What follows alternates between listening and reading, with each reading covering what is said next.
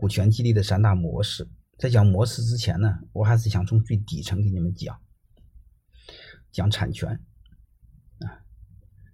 我们呢，其实我再想多说一句话，就是我们对我们没有的东西是没有概念的啊，就是我们对从来不知道的东西是没有概念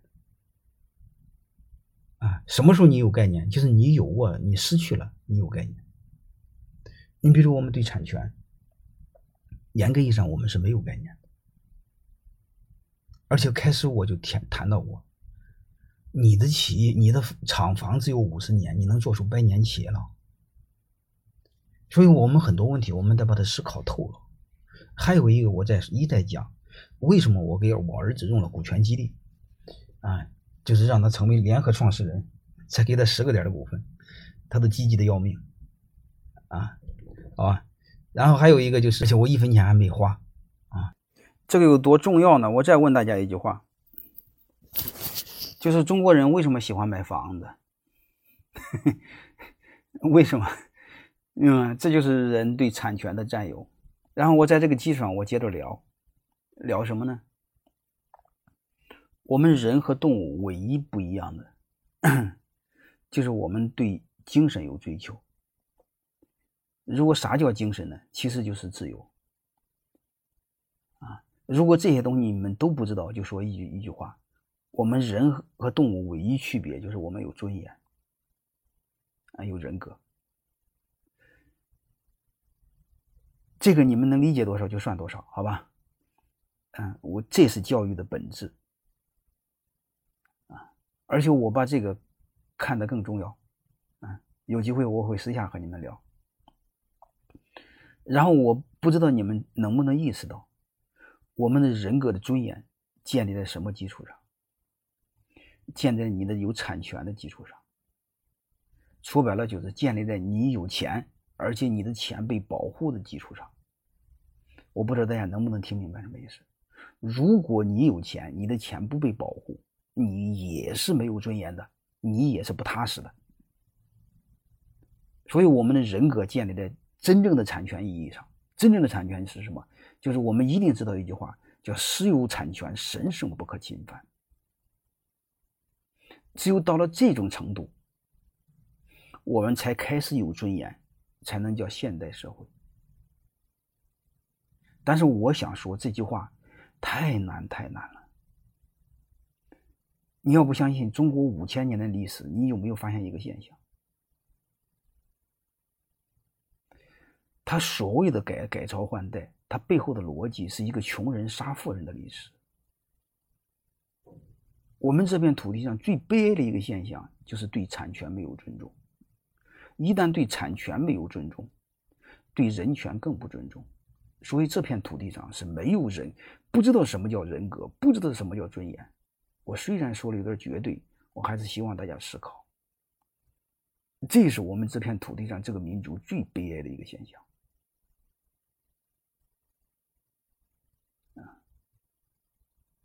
而且我再再想给他大家大家说一句话，就是因为富人有了产权，富人有更多的财富，他才会给穷人创造更多的就业机会。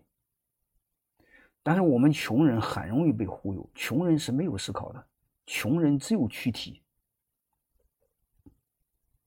但是穷人一被忽悠，他就会认为我们穷是富人剥削压榨的，他从来不去思考。没有富人，他会更穷啊！穷人的生存机会是富人给提供，所以这个问题我们几千年来没解决。我们前一段时间拆别墅，你们一定知道，拆了的理由是什么？你以前合法，现在不合法。你这个说起来就没治了，好吧？所以你会发现很多人这个这个出去，你就知道他为什么。嗯，坏人出去，好人再出去，都出去。好吧，我想说这个是基础。当我们尝试对这个东西慢慢有理解的时候，你们就会尝试从底层做思考。啊，其实我对我儿子做股权激励，它背后也是基于刚才我说这个对这个产权的理解。啊，所以产权是我们人拥有人格、人权、精神自由的基础。就是说白了，它是我们之所以为人的基础。这个没有，我们是没有人的。而且这个可以界定你是不是生活在现代社会，还是生活在极其残忍的旧时代。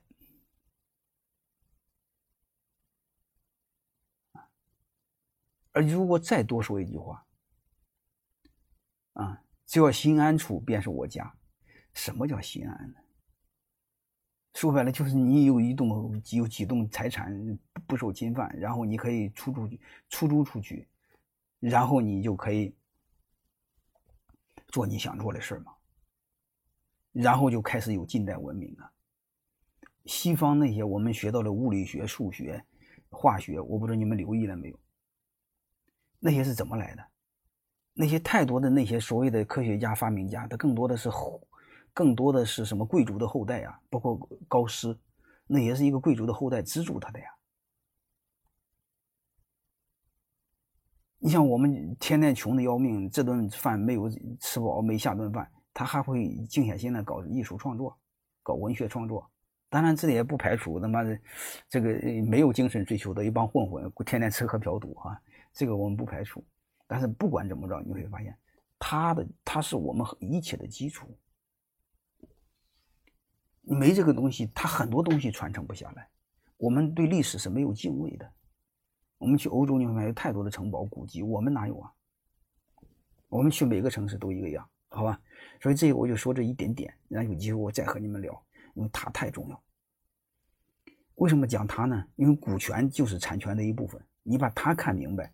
就能把股权看明白。